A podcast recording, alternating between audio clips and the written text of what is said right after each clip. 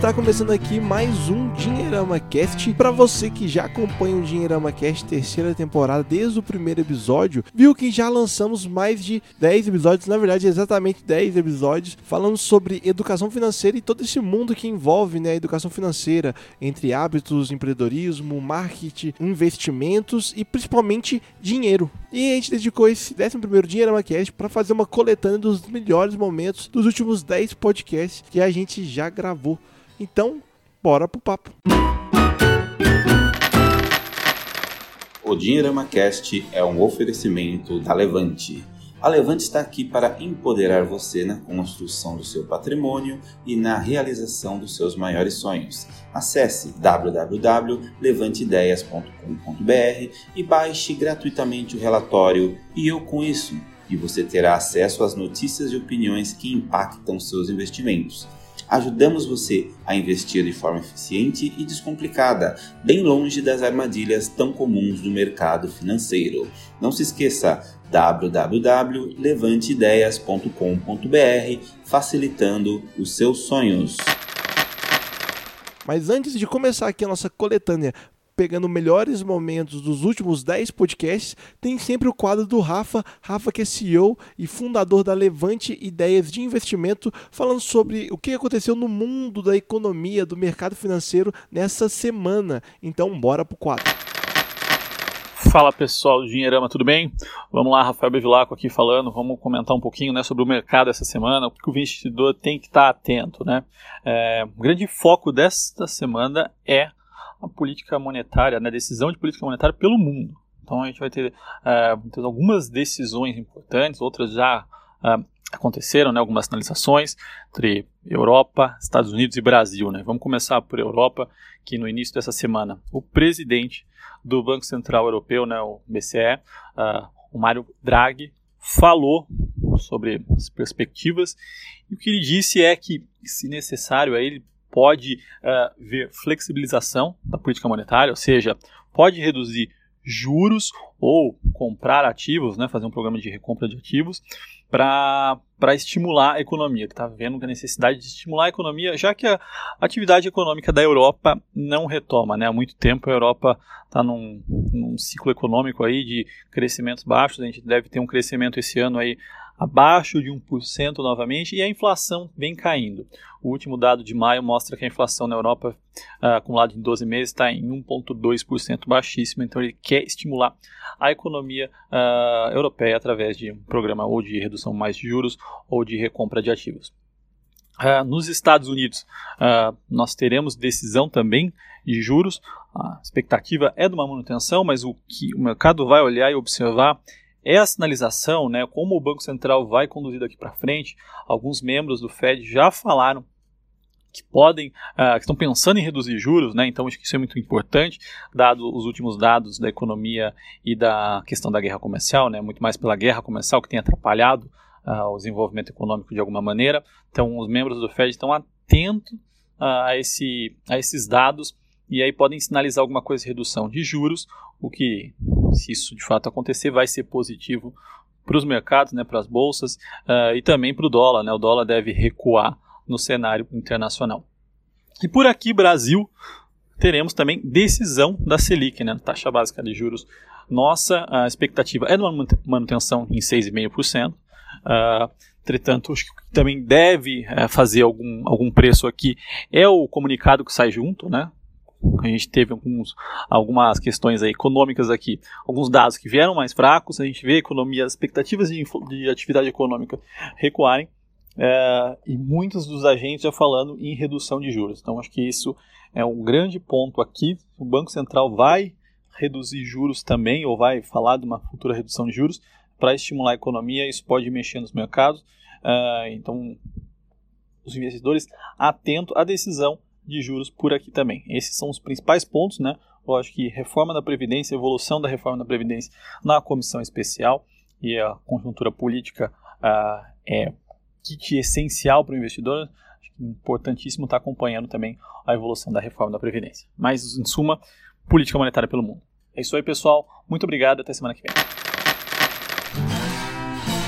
O, o, o, legal dessas discussões, a gente começa falando num podcast de dinheiro, falando de Dumbo de, de filme para criança, é. né? E, e, e, na verdade tem muito a ver, porque quando a gente fala de planejamento financeiro e de colocar as coisas em ordem, principalmente em prática, é, não tem tanto segredo, né, cara? Assim, a gente é, ficar 50 minutos, uma hora falando aqui sobre como fazer um planejamento financeiro, a gente vai ser bastante repetitivo e as pessoas elas já sabem o que, que elas precisam fazer e quais são os principais problemas que elas têm no dia a dia com o dinheiro. Então, assim, é, o que, que a gente sempre defende aqui no Dinheirama, que a gente já faz esse trabalho há 12 anos, batendo exatamente nessa tecla. As pessoas precisam é, fazer mais aquilo que já estão na sua cabeça e que elas já entendem como coisas importantes. E aí não é só com dinheiro, quer dizer, a gente pode dar o exemplo da saúde, a gente pode dar o exemplo do trabalho, a gente pode dar o exemplo da formação continuada, quer dizer, o cara que é, quer angariar uma posição um pouco melhor ou mudar de trabalho para uma outra empresa e tal, mas que sabe que, sei lá, tinha tinha que ter feito inglês, tinha que ter estudado alguma coisa a mais, tinha que ter buscado isso e aquilo. Então, assim, com o dinheiro,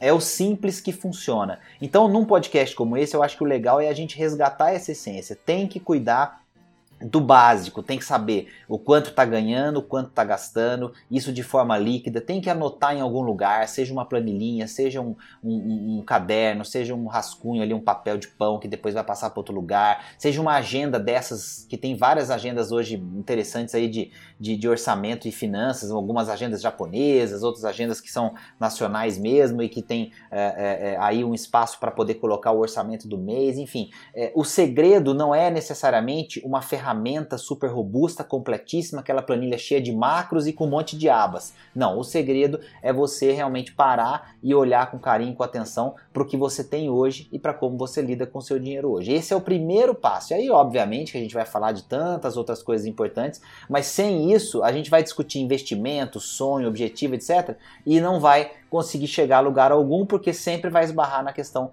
da falta de dinheiro. Então é o simples que funciona. E você é um cara que está na universidade, está estudando, está com colegas em república e conhece essa realidade de quem está começando a sua vida, e eu tenho certeza que não muda nada. Quer dizer, quando você vai fazer o controle da república, é assim que tem que fazer, vai anotar, vai registrar e tal. Aquele cara que está começando a trabalhar, está começando a fazer um estágio, é o mesmo desafio. Então, na verdade, isso não vai mudar ao longo da vida, mas o que vai mudar é se você realmente aceitou e praticou esse hábito e por quanto tempo você conseguiu manter ele funcionando. E uma coisa interessante da história de vocês, assim, que eu já até comentei com o Conrado, até na entrevista que, ele fez, que a gente fez no podcast, é que normalmente a pessoa, às vezes, quando ela tá, enfim, satisfeita com o emprego dela, e ela vai tentando trabalhar em outro negócio, enfim, no, no momento que ela não estiver trabalhando, né, no emprego normal dela, ela vai meio que criando o seu buraco da cela. E eu senti muito isso, porque quando vocês trabalhavam em empregos, enfim, não era o dinheirama, o dinheirama era só uma. É que nem, que nem você tinha comentado, né? Não era ainda visto como uma empresa, mas ao mesmo tempo vocês estavam trabalhando em algo ali que possivelmente poderia, enfim, virar o emprego de vocês fixo, né? Digamos assim. E, cara, isso é muito legal, porque uma pessoa que às vezes está insatisfeita com o emprego dela, ela pode ainda ter esse crescimento criando um negócio talvez em paralelo ali, para quem sabe um dia conseguir ganhar a mesma coisa que ganha no seu emprego, ou até o dobro, que nem o Corrado estava comentando da história dele, né? É, esse, esse aspecto é interessante, Thiago, porque assim, o, o, o que acontece com a maioria das pessoas é que é, elas é, têm um desenho de, de vida, um planejamento, um, ou uma, uma expectativa, o que acho que é a palavra mais apropriada, que muitas vezes não condiz com essa realidade de você é, abrir mão de muita coisa para você tentar correr atrás de um sonho maior é, no tempo livre que você tem daquelas tarefas que são mais complicadas do dia a dia, um emprego, uma faculdade, um estudo em determinado momento, etc. Então, eu acho que esse é um ponto sempre muito é, interessante para ser discutido, porque a pessoa precisa ter o perfil para isso e ter, claro, também as, vamos dizer assim, as variáveis é, em volta que ofereçam condições para que isso aconteça. Né? Claro que é muito mais difícil quando a pessoa tem um filho pequeno, por exemplo, já está com família constituída, é, tem dependentes dela, quer dizer, isso tudo, no nosso caso, é, apesar da gente ter um emprego é, interessante na época, o Ricardo já tinha é, a filha dele, enfim, família constituída, eu ainda não, né? Estava namorando, noivando e tal para para casar depois e não tinha filhos e tal. É, é, é todo esse, esse, esse aspecto é, pessoal ele entra nessa avaliação, mas assim a sua observação ela é fundamental. A, a, as pessoas constroem os grandes projetos de vida quase sempre, isso é legal da gente observar nas biografias, é legal da gente observar nas histórias dos grandes empreendedores, elas constroem grandes projetos de vida quase sempre no seu tempo livre, naquele momento em que ela não está sendo pressionada para ter as melhores ideias entre as 8 e as 5 da tarde, ou para ter as melhores soluções para os problemas do mundo entre as 8 e as 5 da tarde. E, e isso vai exigir dela uma certa dedicação que vai além daquilo que é considerado normal ou esperado uh, de uma certa forma pela sociedade como um todo. Então, né, você tem certas expectativas e pressões sociais que vão contra essa ideia de trabalhar tanto assim, ou de passar, por exemplo, noites, fins de semana, etc., dedicados a um projeto que não está te dando retorno financeiro nenhum, que está te dando só, é, enfim, dor de cabeça, dedicação, você está tendo que estudar, ler, pesquisar, aprender, etc., mas não está te dando retorno é, em dinheiro. Isso aí, muitas vezes, para você explicar para a família, para as pessoas, é uma coisa difícil. Então, é, a, apesar de ser uma decisão inteligente, porque você ainda conta com aquilo que vem do certo para construir aquilo que você quer, mas que é incerto, quer dizer, que seria um mundo ideal, você não está dependendo de algo que você ainda não controla tudo, é, você muitas vezes esbarra nessas pressões, nessas expectativas e muita gente desiste porque essas expectativas e pressões são maiores do que a energia que ela tem para enfrentar isso e falar: não, peraí, eu quero realmente fazer isso, mas vai exigir essa dedicação maior. É engraçado que lá na rap a gente brinca muito, né? Porque tem esse passo a passo aí do hábito, né? Então você tem que acordar às 5 da manhã, você tem que fazer aquela meditação lá de 15 minutos, depois você tem que tomar o seu, o seu limão com água, mas de canudinho, porque senão retira o esmalte do dente. Então tem, tem um passo a passo que você tem que fazer pela manhã para você conseguir aí o seu, digamos, o seu caminho do sucesso. Não, e aí você vê a pergunta que você fez, né, Iago? Tipo, uma mudança de hábito pode deixar mais rico, né? A gente eh, tá na pauta aqui, a, a, a essa é, é o tipo da pergunta que você vai responder, mas é lógico, é claro. Mas não é uma coisa que você vai, né, adquirir assim quase que por osmose ou simplesmente porque você está assistindo esse tipo de conteúdo que você está falando. Quer ou dizer, até mesmo. É esse tipo de coisa que é perigoso. Ou até né? mesmo, Conrado, você vai mudar o hábito hoje e na semana que vem o cara já quer o resultado. Né, é, definitivo, né? Dizer, mesmo quando acontece essa mudança de hábito, tem que ter a disciplina de manter esse hábito né, para o decorrer da sua vida e por isso tem que fazer sentido para aquela pessoa continuar insistindo e por aí vai. Não, e aí é como é que é profundo, aí porque aí você está falando de propósito, de significado, de umas coisas que é, se, eu, se, eu, se eu jogar simplesmente essas palavras aqui, todo mundo vai criticar falando a mesma coisa. Ah, mas você está falando de coisas que a gente vê em um monte de livros de autoajuda e, e, e muitas vezes até com, com cunhos religiosos e tal, mas que, que na verdade são a, a, os aspectos mais importantes. Né? A pessoa não vai mudar de hábito se aquilo não tiver alinhado com, com a sua, o seu propósito, alinhado com as suas prioridades de vida, etc., só porque é, vai ter um resultado extraordinário que vai aparecer logo é, no curto prazo. Até porque muitas vezes ela até consegue conquistar aquele objetivo, mas se isso não fizer sentido, ele, ela volta é, e faz a mesma coisa de novo. É a famosa história de que a maioria das pessoas não tem problema de dinheiro, né? O André Massaro, nosso amigo, sempre fala isso e a gente também sempre reforça isso. É, as pessoas muitas vezes têm problemas de, de comportamento e quando você vai analisar o comportamento é porque ela nunca parou para pensar realmente nas coisas que são importantes para ela. Então, assim, um, um bom hábito, é, sem você ter propósito, sem você ter realmente é, comprometimento, ele vai ser um bom hábito para você poder vender nas redes sociais, mas não vai fazer diferença nenhuma na sua vida. Tem um post bem famoso, aliás, né, que do, do filho falando pra mãe, falando, poxa, mas o Mark Zuckerberg largou a faculdade, então não preciso fazer. Mas aí a mãe responde, pô, mas ele largou é Harvard, eu acho que foi Harvard, né? Ele largou Harvard, Stanford, não sei, ele não, ele não deixou de fazer uma, uma faculdade, ele passou, enfim, estudou. É um ponto interessante aí desse, desse post. Mas eu já passo aqui a palavra pro Kleber, quem sou eu pra poder falar alguma coisa aqui? Beleza, o Conrado, muito obrigado pela oportunidade aqui de participar né, desse, desse podcast o Ricardo também, obrigado aí pela, pela oportunidade, Iago por ter me convidado, é um prazer imenso poder estar aqui. Eu não sou um especialista em, em educação nem em carreira, né? Então, o que eu vou falar é um pouco da, da, da minha opinião e de uma experiência que eu acumulei, principalmente de ver muitos alunos de muitas universidades e como é, se desenvolveu a carreira deles, né? como se desenvolveu a carreira acadêmica deles é, dentro da universidade. É uma coisa que você comentou agora, né, Iago? Então, é, você pega aquela pessoa de muito sucesso que na história dela ela largou a faculdade faculdade, e aí você quer justificar Ah, eu também não vou fazer faculdade porque o fulano Beltrano também não fez. E aí você senta no sofá e fica assistindo televisão, né? Ou seja, tudo bem, ele não fez faculdade, mas de todo o resto que ele fez, você está fazendo igual? Então a gente tem que sempre tomar esse cuidado porque o ser humano tem essa tendência de se apegar a um pequeno ponto de uma história, né? E tentar se justificar com aquele pequeno ponto e esquece de todo o resto que está acontecendo. Então eu não vou fazer faculdade porque pessoa de sucesso A não fez, a pessoa de sucesso B não fez, eu também não vou fazer. Mas vai lá conhecer a história de trabalho desse A e desse B, o quanto que se dedicou, o quanto que estudou fora da faculdade para chegar onde está. Então a gente tem que começar isso. Eu concordo totalmente com o Conrado. Às vezes tem um romantismo aí nessa ideia de que a gente não precisa de universidade e que aí as coisas vão acontecer milagrosamente. Então é, não, é bem assim. E a, a minha opinião, ela é assim, é, a gente não pode generalizar para todas as pessoas, né? Mas a minha opinião é que é, a universidade ela não é obrigatoriamente necessária para que você tenha sucesso na sua vida. Não estou nem falando de uma carreira de sucesso, falando de sucesso na vida, porque envolve carreira, envolve família, é, envolve dinheiro, envolve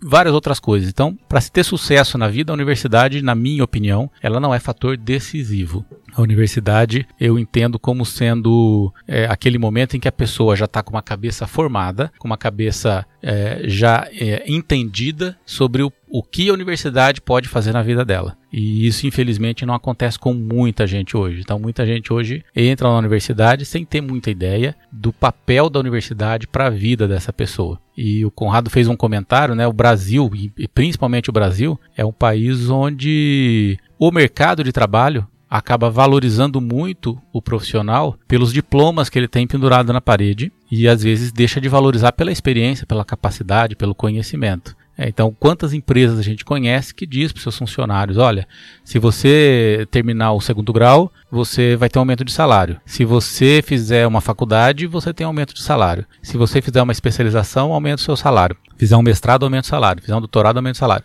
Tendo a universidade, inclusive, é assim. O salário aumenta em função do número de títulos que você tem. E nem sempre alcançar um título vai tornar você uma pessoa um melhor profissional ou até uma pessoa mais bem sucedida na vida, uma pessoa mais feliz na vida. Então a gente tem muito essa proximidade. É, então, a primeira pergunta é justamente isso, né? É, vocês que viram todo esse surgimento aí da, da educação financeira, vocês estão já há 12 anos também, e o Flávio também pode dizer um pouco sobre isso, que é, é esse efeito, né, de esse boom de educação financeira nos últimos, sei lá, 5, 4 anos, né, que tem muitos canais, muito conteúdo a respeito sobre isso. Foi um, foi um ponto positivo que muitas pessoas também começaram a entender sobre investimento, mas teve lá os seus digamos assim, os seus exageros que acabam afastando é, algumas pessoas né, nesse mundo. Como que vocês veem esse cenário hoje, é, desses últimos, sei lá, cinco, eu posso, posso ter errado, mas acho que nos últimos cinco anos aí que teve esse grande boom aí de educação e, enfim, mercados, finanças. Legal. Bom, é, é isso mesmo. É, quando até uma experiência minha, né? Quando eu comecei, tive o interesse de começar a investir, porque assim, eu sempre fui um cara muito controlado. Né? Eu sempre tive ali as finanças regradinha, né? vamos dizer assim. Mas eu não tinha o hábito, aquela última etapa ali da, da, da educação financeira, que é colocar o dinheiro para trabalhar para a gente, né? E eu não, eu não tinha conhecimento, tinha zero conhecimento. E aí, quando me surgiu esse, esse interesse, foi logo após é, meu casamento, né? É, eu falei assim, poxa, se eu conseguir juntar uma grana para fazer uma festinha ali bacana para a família, para os amigos, por que, que eu não posso agora juntar uma grana e poder né, ter uma aposentadoria mais tranquila lá na frente. E aí surgiu essa ideia, esse pensamento meu, fui em busca de conhecimento. É, até encontrei muita coisa, principalmente é, no YouTube, em sites tudo mais, mas é aquela coisa, era muita informação para uma pessoa leiga no assunto, né, no momento, que você não sabia que passo que você dava naquele momento. Então, para onde eu vou, né? É, e aí comecei a perguntar para amigos próximos, ó, oh, você investe? Você conhece isso? Conhece aquilo? E praticamente ninguém conhecia. Então eu fui assim meio que desbravando com esse conhecimento todo que eu fui pesquisando e, e colocando na bagagem Aí até surgiu, assim, depois que eu já comecei há um tempinho entender melhor, eu comecei a ajudar outras pessoas e surgiu essa ideia de usar as redes para poder divulgar, né? Então, como eu tive um pouco de dificuldade lá no começo de encontrar a informação correta e adequada, eu comecei a juntar tudo isso e, e colocar em redes, né? Instagram, Facebook, é, ajudar um pouco que, que fosse a pessoa que está ali no começo. E até surgiu também um, um grupo no WhatsApp, né? Esse grupo não, não foi eu que criei, mas eu entrei, ele, entrei nele no segundo dia de criação dele. Foi logo após o, o Joesley Day, né? Ficou bem conhecido aí no mercado. É, e assim, o, o, conhecimento também ali era muito baixo, era muito pouco. Então o pessoal que estava ali estava todo mundo querendo conhecimento, conhecimento. E esse grupo ele foi crescendo, tanto em conhecimento quanto em número de gente, de pessoas. É, até no começo a gente só falava basicamente de renda fixa. E assim, o grupo ele é muito bacana por isso, porque todo mundo está ali para ajudar. Né? Então sempre tem alguém com alguma dúvida e a pessoa coloca a dúvida ali, a gente troca uma ideia e cada um sai com, com um entendimento bacana. Então a gente usa as redes hoje para poder colocar ali um pouco de conhecimento para as pessoas que estão começando também, né? É, é interessante assim, na época que eu tava dando uma olhada, né, pesquisado sobre tesouro, lá, por, lá em 2016, e uma coisa que todo mundo, às vezes, quando eu comentava, é, fechava os ouvidos, né, digamos assim, era justamente quando eu falava das datas. Ah, não, tem isso aqui, mas o, fechamento, eu explicando, ah, o fechamento tem 2035, mas aí o cara, 2035, às vezes 2040, tem 2045, não, mas aí eu, no, até lá eu já morri, ou até lá eu já, já, já, já eles falavam, às vezes tinha gente que respondia assim, ah, até lá eu já, já sou rico, já nem preciso guardar dinheiro. Então é, entra numa, que eu falo, nessa contradição, né? Mas, pô, se, se, você quiser ficar rico, no mínimo você tem que juntar dinheiro para conseguir e tal. Às vezes. E isso eu acho que é um dos grandes problemas para o pessoal começar, às vezes, ver, às vezes, o tesouro e pensar ah, como uma real uma forma de aposentadoria, né? Que é, é que nem a, a, o pessoal, às vezes, que tá mais antigo, é muito treinado no INSS, né? Às vezes o cara tem que ir lá tá pagando aquilo, aquilo para ele que é realmente uma seguridade na aposentadoria. E não enxerga, às vezes, esses títulos que, só porque tem data longa, ele não enxerga enxerga isso como uma forma de se aposentar tranquilo, digamos assim, né? Com um dinheirinho extra, além do que das outras aposentadorias que ele juntar na vida, né? Até anotei aqui, treinado no INSS. Estou imaginando o, que, o que as pessoas mais antigas né, realmente sofrem com relação ao INSS. É. É, se a gente for pensar com relação à dificuldade do brasileiro em lidar no longo prazo, não é uma coisa exclusiva de quem investe no Tesouro Direto, né? De quem está querendo investir no Tesouro Direto. E ao mesmo tempo é um desafio enorme, porque a gente está vendo as mudanças que estão sendo propostas, né? Uma delas fala até na questão da capitalização individual, as pessoas vão ter que cuidar do próprio dinheiro pensando no futuro.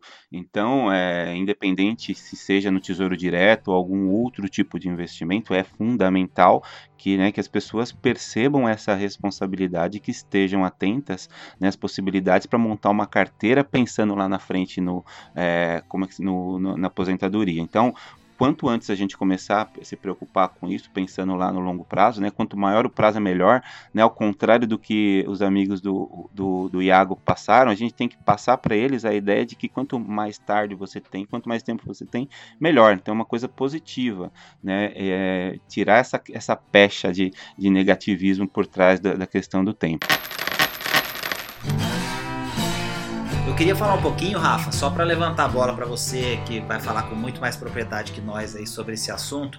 É, uma, uma coisa que é, eu tenho visto bastante e eu acho que é muito positiva hoje em dia é que todo mundo quer falar sobre investimentos, como nunca antes a gente teve no Brasil. Eu acho que esse é um, um aspecto muito positivo. E quando a gente fala de carteira de investimentos, muita gente antigamente é, imaginava que investir seria, sei lá, comprar imóvel, ter um pouco de dinheiro no banco é, e aquelas pessoas que tiveram tivesse um perfil um pouco mais, é, digamos, arrojado, é que fazia alguns investimentos aí fora da caixa ou fora desses, é, digamos, desses produtos é, né, mais populares aí na mente das pessoas. Hoje em dia, quando a gente fala a palavra né, carteira, né, ou quando a gente fala carteira de investimentos, assim, quando a gente menciona isso, é, no nosso mercado a gente já poderia falar de muitos ativos diferentes, quer dizer, felizmente a gente tem um mercado financeiro bastante desenvolvido no Brasil, é claro que ainda com muito espaço, mas muito diferente de alguns anos atrás. E aí eu queria começar esse bate-papo jogando essa bola para você, porque sendo uma, uma casa de, de, de, análise independente e tal, eu tenho certeza que vocês estão lidando justamente com esse novo público que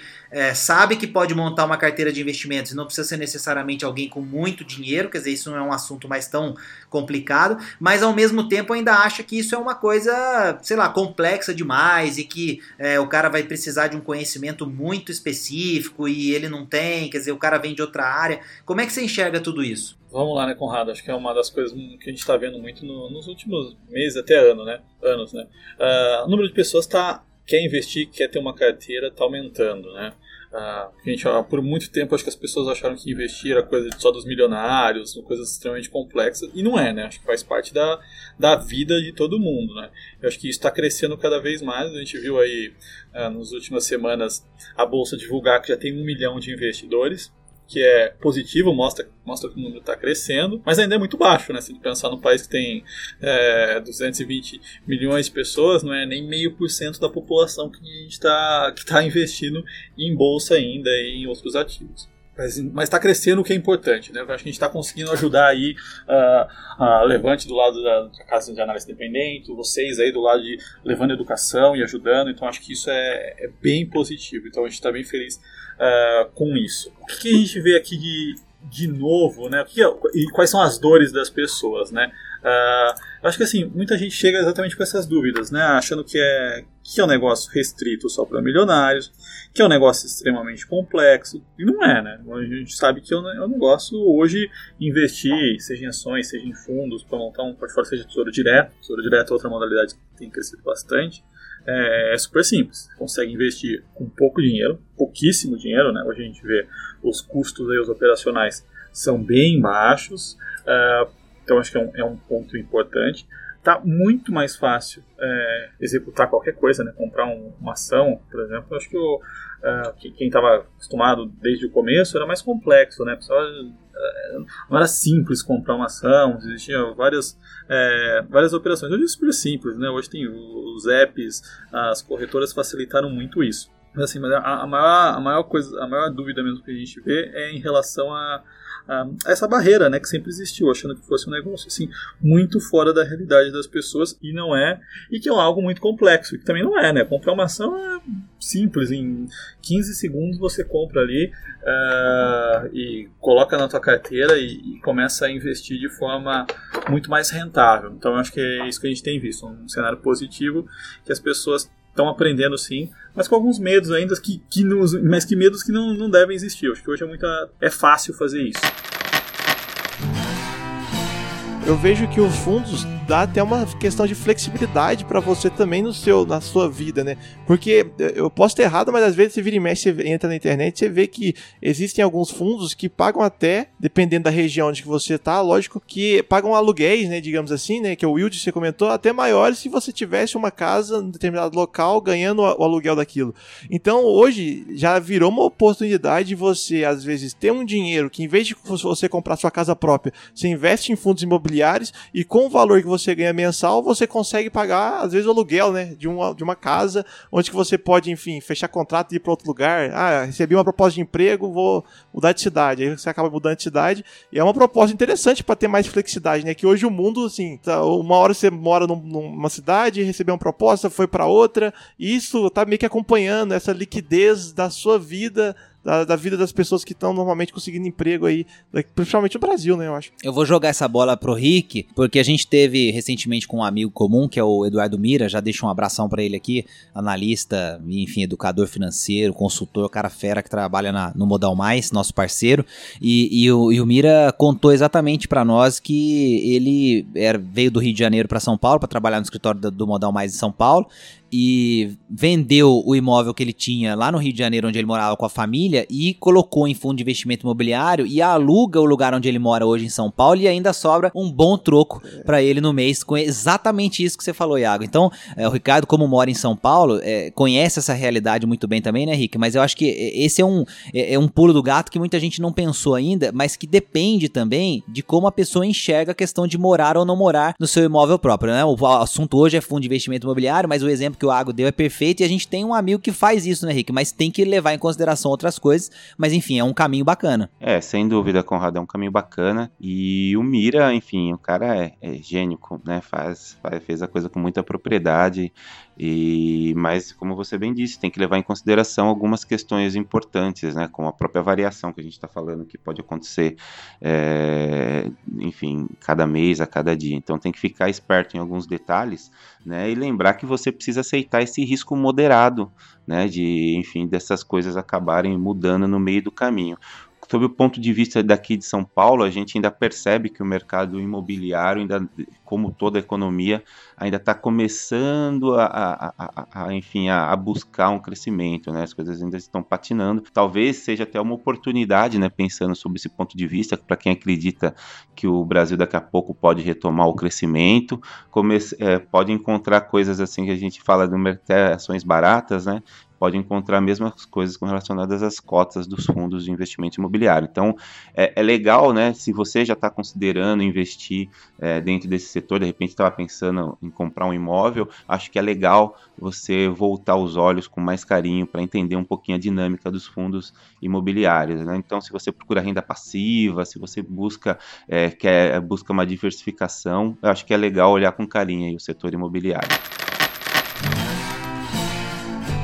Para alguém que tá com, às vezes já tem um negócio e hoje já vê a necessidade de começar a, de, a deixar esse negócio mais online, assim, o que, que, você, acha que, é, para essa pessoa, às vezes que tem até um negócio local, como que ela começa a, a, criar mais, deixar mais, digamos assim, um negócio virtual? É blog, redes sociais? Que, tem algum, alguma coisa, um passo a passo, digamos assim, para alguém já começar a aprender a, a a deixar o seu negócio virtual? Uh, a gente tem, tem, tem muitas opções, né? A gente pode seguir por muitos caminhos, né? Um, um caminho que eu gosto é, é, usar, sim, as redes sociais para negócio local, é, especialmente porque as pessoas já estão nas redes sociais, né? Elas estão é, gastando tempo ali navegando no Instagram, no Facebook, enfim.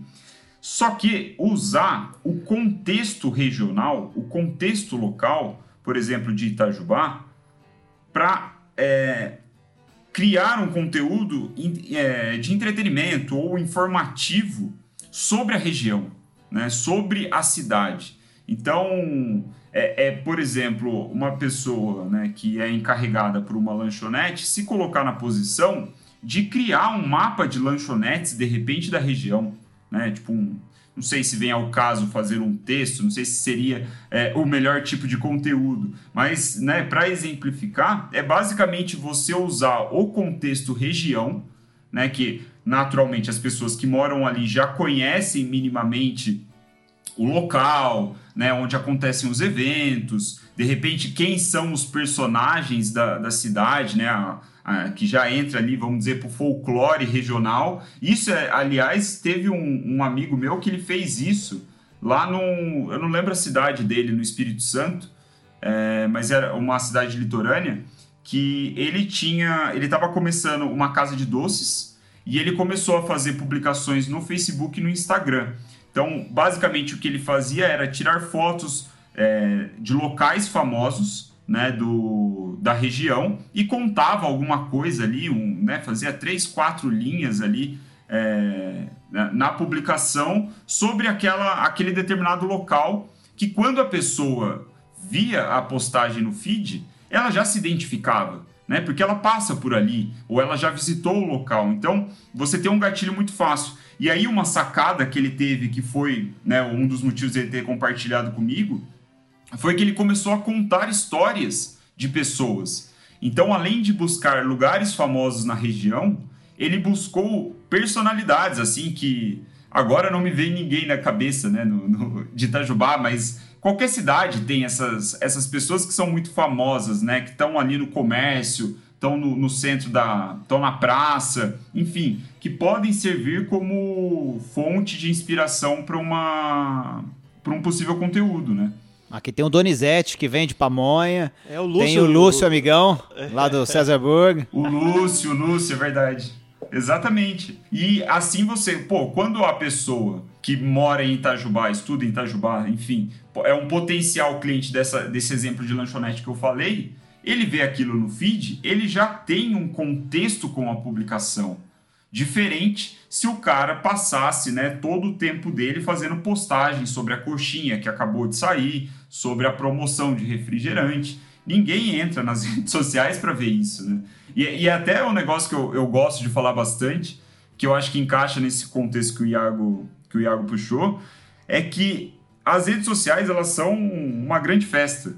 Né? O Facebook, o Instagram, o Twitter, LinkedIn, mesmo LinkedIn, são uma grande festa E nós, empreendedores, empresários, comunicadores, pessoas que querem vender alguma coisa, são claramente os penetras da festa. Né? Então, quando a gente passa o tempo todo é, divulgando ali o nosso produto, o nosso serviço, né? falando: olha, aqui você pode ter opções de parcelar isso daqui, ou a promoção aqui do meu cachorro quente com refrigerante, você está nitidamente levantando a mão e falando: eu sou o penetra da festa, e as pessoas não querem se divertir né, com o penetra. Então, assim, é, para fechar é, esse exemplo, eu acho que as empresas elas têm que olhar para as pessoas e se perguntar, pô, como eu posso me comportar como os convidados da festa? Né? Porque as redes sociais elas foram feitas para pessoas comuns compartilharem ali fotos, né, vídeos, texto com seus amigos. Né? Então eu acho que é, é um, uma das grandes um dos grandes fatores de sucesso assim de, de empresas é se comportarem é, como pessoas comuns, né? essa dar esse tom mais é, humanizado para as marcas. Iagão, IPO, você bem direto já no começo. Você perguntou assim, o que, que é, devo entrar, não devo entrar e tal. Vamos lá, o que, que é um IPO? IPO é uma oferta inicial de ações. É quando a empresa, que era uma empresa fechada, abre o seu capital na Bolsa de Valores. Eu estou explicando de forma simples, porque existem outras, é, outras, outros tipos de oferta de ações do mercado, follow-on, que a empresa emite mais ações já estando no mercado, enfim, tem outras coisas que a gente não vai detalhar, mas vamos, vamos ficar só no, na oferta pública de ações. Em português seria OPA né? Muita gente vai pesquisar IPO, vai encontrar sites em inglês, muitos em português também já usam essa, essas três letrinhas em inglês, que é o I, o P e o O, mas em português seria OPA, né? Que é uma oferta pública de ações. Então, o IPO basicamente é sair do mundo da empresa fechada para a empresa aberta, o que significa que toda a realidade da empresa precisa estar à disposição do mercado. Então, ela tem que ser uma empresa que disponibiliza toda a sua parte contábil, de gestão, etc., para que possa ser analisadas pelos investidores que vão decidir ou não aderir a essa abertura de capital e depois serem ou não sócios da empresa ao longo do tempo. E eu falei que eu ia falar de forma objetiva e vou falar. Devo entrar na IPO? Opinião do Navarro? Não. IPO? Não. Você vai investir em uma boa empresa. E uma boa empresa você não conhece só no dia do IPO. Muito pelo contrário. A empresa precisa ter história, ela precisa ter contexto. E aí, você usou o exemplo do Uber. Eu, a gente pode falar de vários exemplos. Ah, Conrado, mas é, se, eu tivesse, se eu tivesse entrado no IPO, por exemplo, do Banco Inter, eu tava hoje feliz da vida. Legal. E eu falo para as pessoas o seguinte: se você tivesse esperado sem entrar no IPO do Banco Inter e entrado um pouco depois que você esperou a empresa dar os seus primeiros sinais de resu e resultados trimestrais, etc., para você ter um pouco mais de base histórica para analisar a empresa, você também teria ganhado dinheiro com ela. O mesmo acontece se você usar exemplos mais extremos, Amazon, Google, etc. Ah, lá atrás, se tivesse comprado a ação baratinha do Google, lá, um dólar, dois dólares, sei lá, cinco dólares, olha quanto que está hoje. Legal. Se você tivesse entrado a 70 dólares, 80 dólares, 100 dólares, você também teria ganho muito dinheiro. Então, eu prefiro deixar a empresa existir um pouco com o capital aberto para ver como que o mercado reage a ela para poder ter uma visão mais concreta, fundamentalista sobre como a empresa realmente está no seu mercado. E depois, se eu julgar que essa empresa é uma empresa interessante para eu ser sócio dela e não especular com ela, aí eu vou comprar um pouco de ações dela. Então, Navarro IPO foge. Eu acho que é besteira. Deixa a empresa rodar um pouco e aí a gente vai ver o que vai acontecer com ela depois. Não sei se o Rick concorda comigo. É, a gente que pensa em investimento, e principalmente investimento em ações como algo de longo prazo, né? A gente compra justamente com a ideia de nos tornarmos sócios da empresa, né? E a gente é, acaba olhando essa questão do IPO muito mais como uma especulação, né? Então, pensando principalmente no pequeno investidor, o cara que está ali começando, está tateando ainda o mercado, eu acho que o IPO, na verdade, a chance da coisa dar ruim é muito grande, né? Principalmente por conta das variáveis, né? Nada impede até que o, naquele primeiro momento a empresa simplesmente não acaba, acaba passando por um momento difícil e o, o mercado está analisando aquilo, porque o mercado vive de expectativa, né? Então o mercado já está de olho em coisas que vão acontecer lá na frente e no dia do IPO simplesmente as ações desabam né? O caso do Uber aí, talvez por ter tomado as páginas aí dos principais jornais, revista no mundo todo, seja um bom exemplo disso.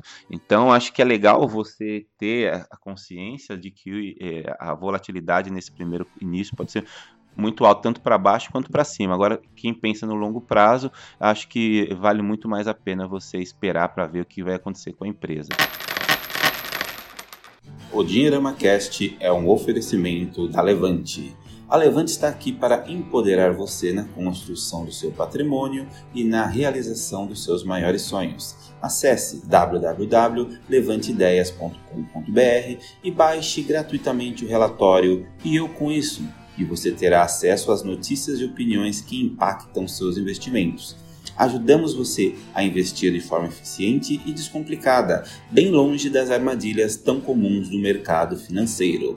Não se esqueça www.levanteideias.com.br, facilitando os seus sonhos.